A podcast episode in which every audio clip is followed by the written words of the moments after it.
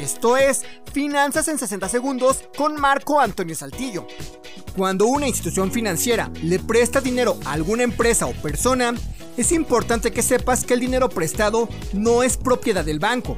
Para que una financiera pueda prestar dinero, se necesita que alguien previamente haya ahorrado o invertido en ella. Las instituciones financieras lo que hacen es transferir el dinero que captaron a través de las cuentas de ahorro o de inversión hacia las personas o empresas que le piden prestado.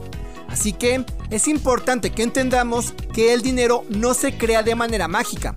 Para que alguien nos preste dinero, previamente alguien más debió haber ahorrado y por ese ahorro generalmente hay que pagar una tasa de interés como premio por el ahorro.